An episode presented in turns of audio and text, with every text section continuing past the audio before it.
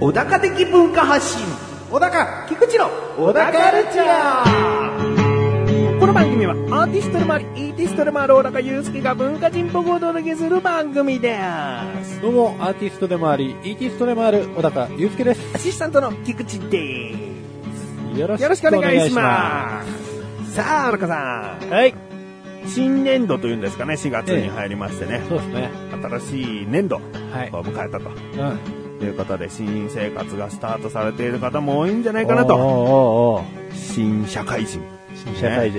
はい一年生。一年生。うん。いろいろと新しい生活始まってるかと思いますが、はい今年に限っては、日本国民全体的にですね、ええある意味新生活が始まっているんじゃないかなとも思うんですよ。はい。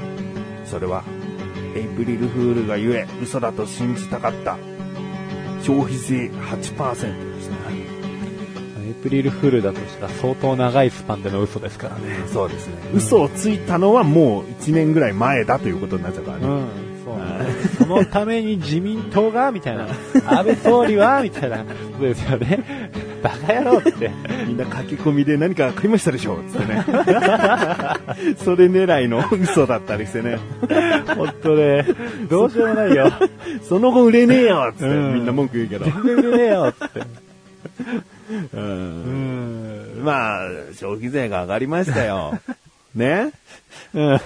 そうですね。あー文化というのはそもそも人間の様式というか、こう生活様式をね、うん表した言葉ですから、ええやっぱりある意味こう生活がね、変わっていく節目でもあると思うんですよね。うん。文化人小高祐介の見解をですね、ええぜひ聞きたいわけですよ。なるほどね。消費税8%というね。うん。まずこれがいいことか悪いことかを、この今聞きたいですね。それが分かったら政治家になるわな。これが日本のこういう流れになって景気良くなります、景気悪くなりますじゃなくていいです。うん。もう自分の身の回りの生活で、はい。まあいいんじゃないのとかね。うん。 8%はでかいよとかね。うん。何かこう思うところはありました。やっぱお金は大切だよね。うん。うん。ということはまあ、8%にされちゃうとちょっとなーっていうのはあるんですよね。ちょっとなーとは思いますよ ね。でもね、こう、いろんなニュースを見ててね、僕はふと思いましたよ。うん。やっぱり日本人は耐える民族なんだなーと思って。うん。街頭インタビューなんかも見てもね、うんやっぱ辛い辛いけど、うん。うん、これが世のためになるのであれば、みたいな意見もちらほらやっぱ見えてね、いやー、みんなが耐えるんだったら、じゃあ俺も耐えるじ ゃない。俺、みんな耐えてなくたって、ちょっと耐えたりするタイプだから、うんうんもう、みんなが耐えるんだったら、そら小高が裏切るわけいかないとう。ん。うん。いやね。多分そんな遠くない日にええ10%にはなると思うんですよね。 そうなんですよね。やっぱり5%慣れもしてきたのもあって、ええええ。計算がめんどくさいんですまあそうなよ。んですよね。はい500円。 500円っつったら5%はえー25円。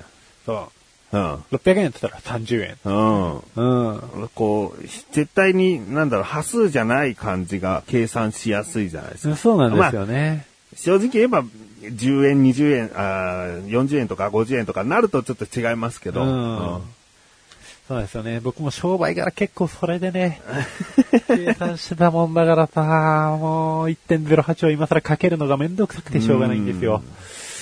だから、10%になると計算はすごく助かるけど、 うん。計算助かるのにやっぱでかいのかなともちょっと思う。そうなんですよね。それが悲しくて、まあ、5%から5%も上がって、うん。やった計算のしやすさが戻ったっつって ね。バカかっつって。うんこらこらっつって。だ例えば消費税の話ちょっと変えますけども、海外だとはい、すごく高い消費税を取る代わりに、医療とか、その老後の施設だったり、そそううでいっすねたものに力を入れてる国もありますでしょ、え他にも消費税をどれにかけるか、どれに、まあ、かかるかっていうのをすごく変えている国もありますでしょ、ええ日用品にはもうほとんど消費税加えません。でも車とか、うんこうなんか家とかそういう高いものの場合はちょっと消費税取りますっていうような。そうですね。なんかそういうチャレンジは多分日本はビビってると思うんですよね。まず、まず負債を返さなくちゃいけないってとこですよね。うん国債が多すぎるから、そこから当てて、それが終わっ たら、行くよ、うちもっていうね。多分ね、僕はあんまり詳しくわかんないですけど、うん生きてるうちに返せると思わないですけどね。うんまあそうですね。まあ、僕はあと、じゃあ長くて50年とかだとして、うんいや、返せないでしょ。うん。まあ、普通に年金がもらえない可能性だってまだまだありますから ね。ただまあそれでも返さなくちゃいけないと。うん。うん。国の借金は自分の借金だみたいな気持ちでね、うんうん望んでる人たちもいると。今返せてるんですかね僕の確かな情報だと、ええ全然食えちゃってるみたいな。そうですね、むしろ。うん。全然ゆるゆるの。うんええただまあ、これから回数スタイルになっていってくれればいいなと。うんなんかもうこの国は問題を抱えすぎてしまったと。うんうんなぜなのかと。うん。 でも変なとこ諦めないですよね、日本人って。変なとこっていうか、まあ、すべて諦めたら終わっちゃいますから、多分。 そうなんですあよのね。何かしらは頑張り続けるとう思いますんけどね。なんか諦めていいところを諦めきれてないような気もするんですよね。そうなんか、切り捨てていけばいいものって多分あるはずなんですよね。うんうんでもなんか、一部の住民が諦めないとか、まあこれ以上言っちゃうと僕がもう吊るし上げに合うんであれですけど、蓮舫さんになれますよ、あなた。そうですね。なんで、 まあ言うてもね、その土地土地の人にしてみればすごく大事なことだったりですとうか、んまあ、いろんな島は日本は持ってますけれども、まあそういった島に関してもね、まあ海底資源やら、うん。まあ、了解やらの問題で、まあ単純に手放せないとかあるのかもしれないですけどね、なんか、なんか何か無駄なものはきっとあるんじゃないかなと思うんですよねおう。それを切り捨てることによってもっとお金は回るんじゃないかと。うん。消費税を上げる前に本当は何かあったんじゃないかみたいな。うん。やれることがあって。うん。でも、上がっちゃった ね。うん、もうでも、みんな払ってるし、しょうがないよ、これはもああう。うん、将来仮に何も返ってこなかったとしても、うん。もし息子がそれで少しでもすこ過ごしやすくなるんだったら、多少多めに見ます。ああうん。もう何もなかったら本当、あれですよ、生き返ってやりますよ。 噛み殺してやりますよ、奴ら。ななんかしらはね、いいように回っていただきたいですね。そうですね。ええこれちょっと素朴な疑問なんですけど、ええ。例えば日本は鎖国状態のままだったら、ええ。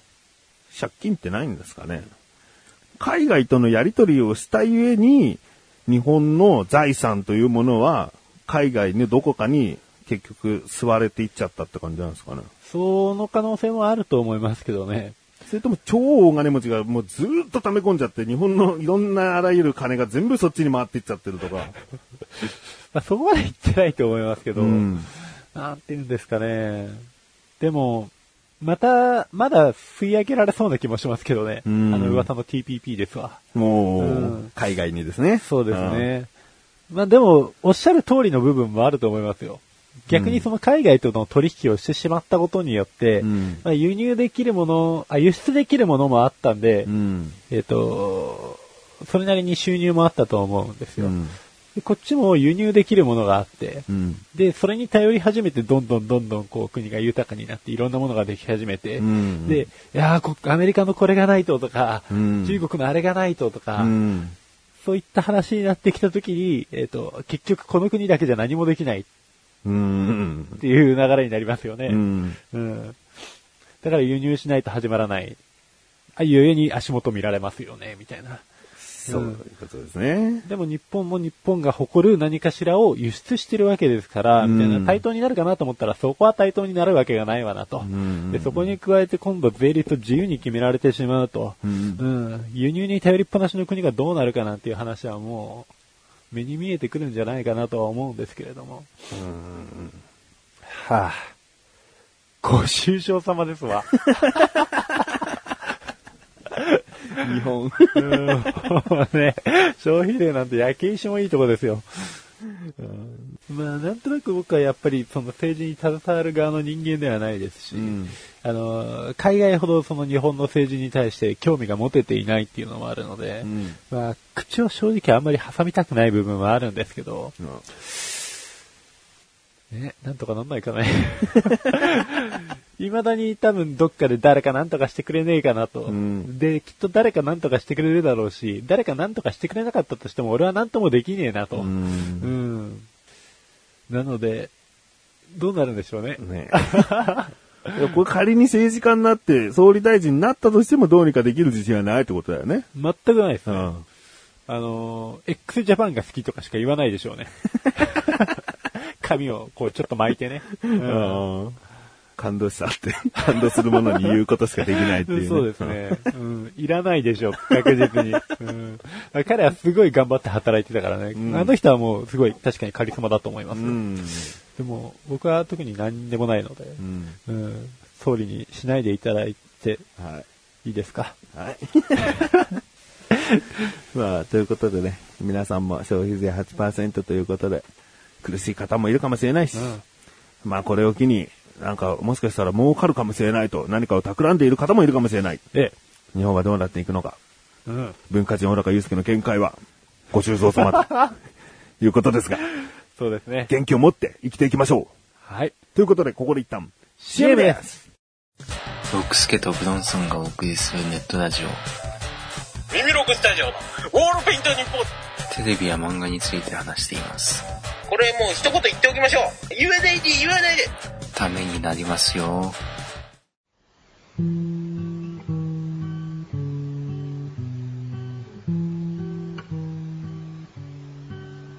小高郎の料理教室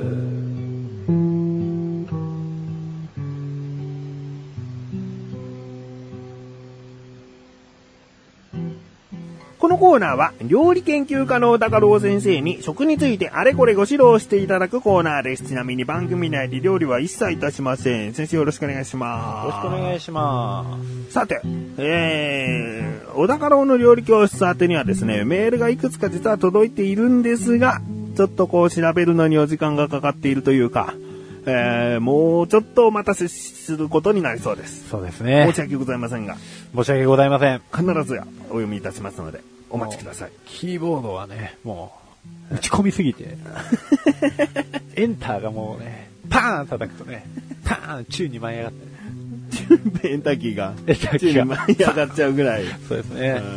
あのー、昔やっぱりキーボードをね、パパパって打てるのに憧れてね、んうんヘンターを特に強く叩くと、決まったみたいな感じだったんですけどね、まあその被害がね、ここに来て、さらに足を引っ張っていると。うん。なるほど。パソコンが本当に壊れてるってことなんですかじゃあ今日の、はい、はい、今回の、えー、使用理食材テーマお願いします。イエモンイエモンイエモンイエモンイエモン。そうです。ももう、一つの商品、吊るし上げです。う、もうイエモン、イエモンって何ですかねイエモンってお茶です。ああお茶のイイエエモモンンですね。あの僕もっくんのずーっとカタカナのイエモンだったんですよ、頭の中。。イエローモンキーズの。イエローモンキ ー。あれ、これは小高山市レビューじゃないのかなってちょっと。特殊調理食材じゃないかな。死んじゃうからね。 基本は、削いだりしたら。うん。わかりました。イエモンですね。イエモンですね。えーじゃあ、早速、お願いします。そうですね。イエモン。まあもう皆さん飲まれたことないんじゃない、飲まれたことない人はいないんじゃないかと。おううん。飲んだことありますかありますイね。エモン。あります。うんまあ、イエモンといえばですよ。まあサントリーと、うん。えー京都の製茶会社の老舗である福寿園のおうコラボレーション商品。おコラボ商品なんですね。そうですね。ずーっと続いてるわけですね。まあ、その福寿園の創業者、福井伊右衛門様からですね、おう伊右衛門という名前を頂戴したと。うん。で発売したのが2004年でね、 10年経ってますね。 10年経ってうますよ。ん。いや、でも結構出た時衝撃的でしたけうどんうね、んあのーまずペットボトルの形から、うん。おうまずこのペットボトルのデザインもこう、なんか、何みたいな。 竹みたいな。竹なのあの、あの、フィルムの手触りもなんかサラサラな感じでね。そうなんですよねうん。であのーペットボトルの質感が、なんていうんですかね、下だけ違うんですよね。そこの部分だけちょっと別のペットボトルみたいなのを使って、おうより竹っぽい、えーデザインにしてると うん。いう話を聞いて、はぁ、そ好きだね。う。何がですかなんかこういう、こういう細かい気づくか気づかないかみたいなところの、サントリーさん好きだねってことですかいや、僕が好きだね。ああ、僕が好きだねってことです俺ね好。きだな、こ れって。なんだろうな、こ好みなんですねところにうん。力入れちゃってって。うんうん。で、まあ、そのラベルに関しても竹のデザインを採用してね。うん。なんかこう、今までのお茶より、こう渋いというか。うん確かに多いお茶の、あの、暴れん坊な感じのフォントも嫌いじゃなかったと。おでもそれにしてはなんかこう、高級感が無駄にあると。うん。なんだこの無駄な感じは、つって。うん。大好きだっつって。 で、まあ、現在ではもうですね、緑茶三大シェアの一つであり、お、シェアは2位らしいですね。 1位は何ですか多いよ。お多いよ。多いじまゃあん。結局のところね。 3位はちなみに、 3位はなんだっけな、確かね、生茶だったような気がするんですけど。なびき。な生茶。生茶。あ生茶あ。えサントリーですね、これも。サントリーですね。ほう。強いんですよ。1位だけ伊藤園ですよ。ほう。バカにしやがって。伊藤園さんは ね、長年やってますしね、そうおね茶にこだわってきそう。ですよね。んもう福寿伊右衛門が泣いてるよと。うん。うん。まあ、そんな話はいいんですよ。うん。ええで、まあ今のところね、いろんな種類を出してるんですけれども、えー、ざっくり種類だけ申し上げますと、贅沢冷茶っつってね。あ、まあこれ夏よく出てるやつですね。はいあとは玄米茶。うん。で、まあ秋ぐらいからですね、ちょっと寒くなってくるとほうじ茶。うん。うん。で、これも夏のイメージがあるんですけど、濃いめ。濃いめ。うん、濃いめありますね。まあ今はオールシーズン出てるんですけど、うん。うん。うん。で、あと特茶。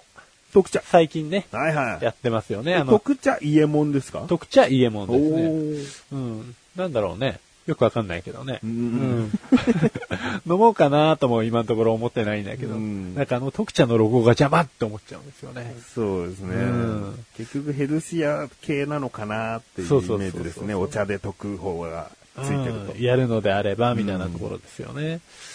でね、もう本当にね、伊右衛門のことに関してはね、調べれば調べるほどですね、まあいっぱい出てきたんですよ。おいっぱい出てきたんですけど、これ全部読んだら明日になっちゃうっていうね。 まあ我々にとって明日ですね。そうなんですよ。 編集したとしたらね、僕はもう多分編集した人に恨みを抱きかねないと。 お明日、2日かかったのにみたいな。30分にまとめたのみたいな。うん。何その雑音っつって、いう話になっちゃうので、まあ、要点だけちらほらまとめていきましょうと。おうん。で、まずね、こだわってるところっていうのは何も外見だけじゃないんだよとう。ん。うん。こだわりの茶葉っつってね。そうでしょうね、うん茶葉にこだわらなきゃもうこだわるところ少ないですからね。そうですねうん。もうね、そうなんですよ。ペットボトルも言っちゃって、種類も言っちゃったもんだから。あと水と茶葉しかないんですけど。そうなんですよね。これ大変なことですよ。ううんん。まあ、まずこだわりの茶葉について一応話しますよ。はい、お願いしうんますよ。まずね、完成2年、えー古いですよね。もう1790年に創業した、京都福寿園の茶葉を利用してますよと。おそりゃそうだと。んうん。そこで茶葉について終わりならレッスン1なんですけど。終わり終わり終わりはなんかとても笑ってますけど、レッスン1行きますレッスン 1! 伊右衛門の茶葉はとてもこだわっていて、京都の福寺園の茶葉を使用しているんだよですね。ちょっと笑いすぎて、涙目になっちゃいましたわ。まあ、こっからですかね。長くなりそうだった話は。なんかすごく長くなりそうっていうから、茶葉もすごい長い説明なのかなと思ったんですよ。そうですね。うっかりあのーなんかね、あるはあるんですけど、うん茶番に関しても、うん大したことねえやと思って。泣いてますね、本当に。で、まあ水ですよ。うん。うん。この水はですね、次はこだわってるのは水なんですね。水ですよ、はいうん。これもレッスン2にしていただきたいね。はいはいうんえーまず京都の山崎の天然水を使用。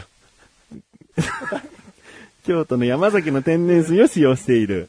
京都の山崎の天然水を使用していると。まあ、この山崎ね、うん。まあ、聞いたことありますよね、皆さんね。はい、サントリーと山崎は。うん、もう切っても切れないと。うん。まあ、全国名水百選にも選び抜かれた高級ウイスキー山崎にも使用されている水と。お、うん。まあでもそれはサントリーなら使うわなと。そうですね、うん使わないと信頼感がないですよそうでね。すね。そもそも売ってる山崎はじゃあお前どこの水使ってんだいっつってね。うん、じゃあこれレッスン2ですね。そんなにやっぱり長くないんですけどね。 レッスン2いきまーす。そうなんレッスン 2! イエモンに使用されているお水は京都山崎の名水を使っているみたいよですね。ですね。うん。でですね、僕が正直イエモンに関して面白いっていう思った部分がですね、この、まずデザインが大好きだった。そう。うん。つい飲みたくなっちゃうデザインだと。う。うんん。まああとは、その普通に美味しいと。そうん。お茶の中で普通に美味しいなと思ったのがこの伊右衛門だったと。うんまあ多いより、生より、僕はこれが好きなんですけれう。ども。。で、これはね、やらしい話なんですけど、販売戦略が好きで。おう。うん。まず伊右衛門、売り出しし始めた時の、このペットボトルが一番売れる店、どこやとおう。考えた時に、まあ、スーパーなのか、うん。自動販売機なのか、うん。なって、コンビニだとうん。いう話になったわけですよ。まあ、ここに当たりつくのは当たり前なんですけど、おう。ただ、当時日本で最大手だった、セブンイレブン。うん。ここと、まあ、契約をして、というか協力を要請して、うん。発売日に合わせて売り場から他社商品をもう全部取り下げると。おー、すごいだか。らもう家門だけでガーンやったっていう、お茶はイエモンだけっていう。そう、日本人らしくねーと思いつつ、 面白いってですね、まあ、これがツボにはまって、で、そんなに売れると思ってなかったのかもしれないですけど、ん。うーんもう、あっという間にですね、初夏、あ初期出荷本数分がもう、さっと、うんうんうん。 1日にしてなくなり、うん。うん、で、ペットボトルが売れすぎて、缶を訴求し始めたっていうですおね、ーぐらい売れたんですよ。なるほど。これすごくないですかとう。んうんこれなんで未だに2位なのかわかんないですもん。うん。というのは、1位でもいいんじゃないかってことですか1位でもいいと思いますよ。あうーん。じゃあこれはレッスン3にしましょうかね。レッスン3にしましょうかええ。レッスン 3! イエモンがここまでの売り上げを見せているのは、発売当初、セブンイレブンとの協力があった上で、とてつもない PR をして売れ続けていたんだよですね。ですね。うん。で、まあ、ここまでの人気になってきましたわと。おでですね、もう、多いお茶にこういうお店があるのかわからないんですけど、ん。あのー京都にですね、伊右衛門のお店があるんですよね。おお。うん。行きたいですよね。イエモン専門店。そうなんですよ。あ、これレッスン4にしようと思ってたのに、普通に言っちゃ った。 まあ、いい、うまあ言っちゃいましたからね。レッスンうんは別にしてほしいですけど。うん。あ、じゃあそうしよイエモン専門店があるんですね。ペットボトルとか、まあ缶の他にも、ちょっとしたイエモングッズ的なものがあるんですう。か物ね。も売ってますし、なんかね、伊右衛門に合う朝食を用意してくれたりとかですね。おうーん、してくれるらしいんですよ。うん。ぜひ行きたいと。おううん、まあ、何点か写真見たんですけどね、とても雰囲気が良さそうなお店なんで、皆さんも気になる方はですね、ググっていただいて、お画像のボタンポチってやっていただいて。うん。あもうこんなん説明しないでもね、もう、今のネットユーザーさんはね、うんそんな話はいいと。いや、これ歩きながらとかね、聞いている方は歩きながらこう調べるよりは、そうです耳ねでこう情報を仕入れる方が楽ですから。うんでも京都行っちゃってね、そのままね。うんここか、つって。うんレッスン4お願いしますよ。はい。レッスン 4! うん。あ別に多いお茶が嫌いなわけじゃないと。お うーん。じゃあ僕も言っていいですかあいいですよ僕の緑茶で一番好きなのは、あやたかなんですよああ、あやたかも来てますよね。ううちの嫁さんが最新ちょっとご就寝な んですよね、あやたかうに。んあの濁り具合がね、こう、茶を飲んでる感がね、すごくてですね、はいはいはいはいはい風味が好きですね。そうですね。あの、あえてあの濁りをそこに残すっていう着想も面白いんですよね。うんうんあれでなんか逆に品質がよく見えるんですよね。なんか入れ、ちゃんと入れたんだなと思うっていう。そうそうそうそうあれうまいですよね。やらしい。そういう会 社好きなんですけどね。で嫌ではないんですね。そうそうそうそう。うんああいう売り方がうまいところとか、で、それと伴って本当味も美味しいところは本当好きですうね。ん逆に言います一番嫌いなとこ。うん。まあいいんじゃないですか。そうですよね、え逆に一番嫌いなとこどこですか嫌いって言うとあんまりないん。あえて、あえて。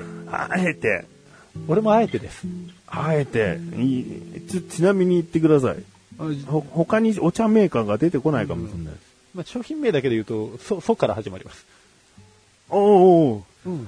創建美茶。うんうんうん。そうそうそうそう。これ緑茶じゃないから、ちょっとま緑た。茶じゃないんですけ どね。微妙なんですけどただお茶メーカー的な感じのお茶会。あーお茶会で言うと。なるほど、うんちなみに今飲まれてるの創建美茶なんですけど。うんそうなんですよね。 このさらっとした、さらっとしすぎた感じ。申し訳ないですね。でも今日お茶はね、あえてだから。うんうん。そういうピッチャーもね、うん飲めないわけじゃない。初めて飲んだ時はちょっとお茶にこの風味って初めてっていう感じありましたけどね。うん。なんか新鮮さあったんですけど、うんだいぶなんかなくなってきちゃいました。ハトムギも玄米もなんか、うん、あうん、みたいな。 玄米なら玄米がいいな、つって。えー僕は嫌いなお茶メーカーはありません。ということで今回のご指導は以上ですね。はい。先生ありがとうございました。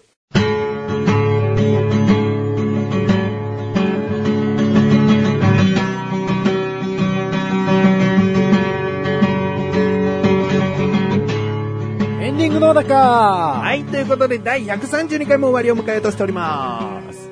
いや、えーちょっとね、お茶の話盛り上がったのでね、ええ続きではないんですけれどもね、自分も今お茶のランキングって本当にどんな感じなのかなと思って見たらですね、僕が見たランキングでは1位、伊右衛門でしたよ。やったぜ。で、2位が大井お茶でしたね。なるほどねう。ん。で、うん3位が創建美茶ですね。なるほどね。今、下打ちじゃないですよ。あの、うんよだれが出ただけですかそうらですね。ね。で4位が六条麦茶ですね。まあね、この麦茶と、その、創建美茶はカフェインがないということで、うん結構やっぱ妊婦さんとかね、子供にも飲ませやすいというお茶なので、売れ行きもやっぱりいいんじゃないかなと。ああ。うん六条麦茶、ラベルが嫌いなんだよな。まあ僕も麦茶だったら、あの、笑福亭鶴瓶さんが出てる、あなんて言ったっけね、名前、麦茶。あ、なんだっけ。あれ、カゴメでしたっけあ伊藤園の天然ミネラル麦茶ですね。あはいまあ、あこれもいい。これの方が麦茶は好きかな。うん。ー今もう完全に脳内再生できました。 歌いますわ。ミネラル麦茶ですね。うんうんそして5位が生茶。で、6位が僕が好きな綾鷹。ああ。うん。あやたかはもっといいとこ来ていいですよねう。ん。綾鷹は日本コカ・コーラ社が出してるんですね。創建美茶と同じ会社でしたね。うん。えうんー、創建美茶より全然美味しいよ。 何ですか何創建美茶より全然美味しい よ。あ 美味しいですよね。うん いや普通のなんか嘆きが聞こえたんだよね。 意外とサントリーのウーロン茶はですね、ええ。このランキングでは黒ウーロン茶として第8位ですね。うん。あんまり売れてないんですね。ウーロン茶で言えばサントリーって感じなんですけどね。そうでですよウーロンね。茶自体が人気ないのかもしれないですね。腹立ってますよね。はウーロン茶美味しいよ。いウーロン茶美味しいですよね。僕、うんお茶で好きなおお茶、もしかしたらウーロン茶って言っちゃいますね。食後だったらウーロン茶ですね。うんうん。あの、さっぱりさせてくれる感はいいでうん。うんすようね。んうん。いいですね。ということで、えー、まあ、お茶のね、話もしましたが、消費税の話の方がきっと日本では大事なんですけどね。そうですね。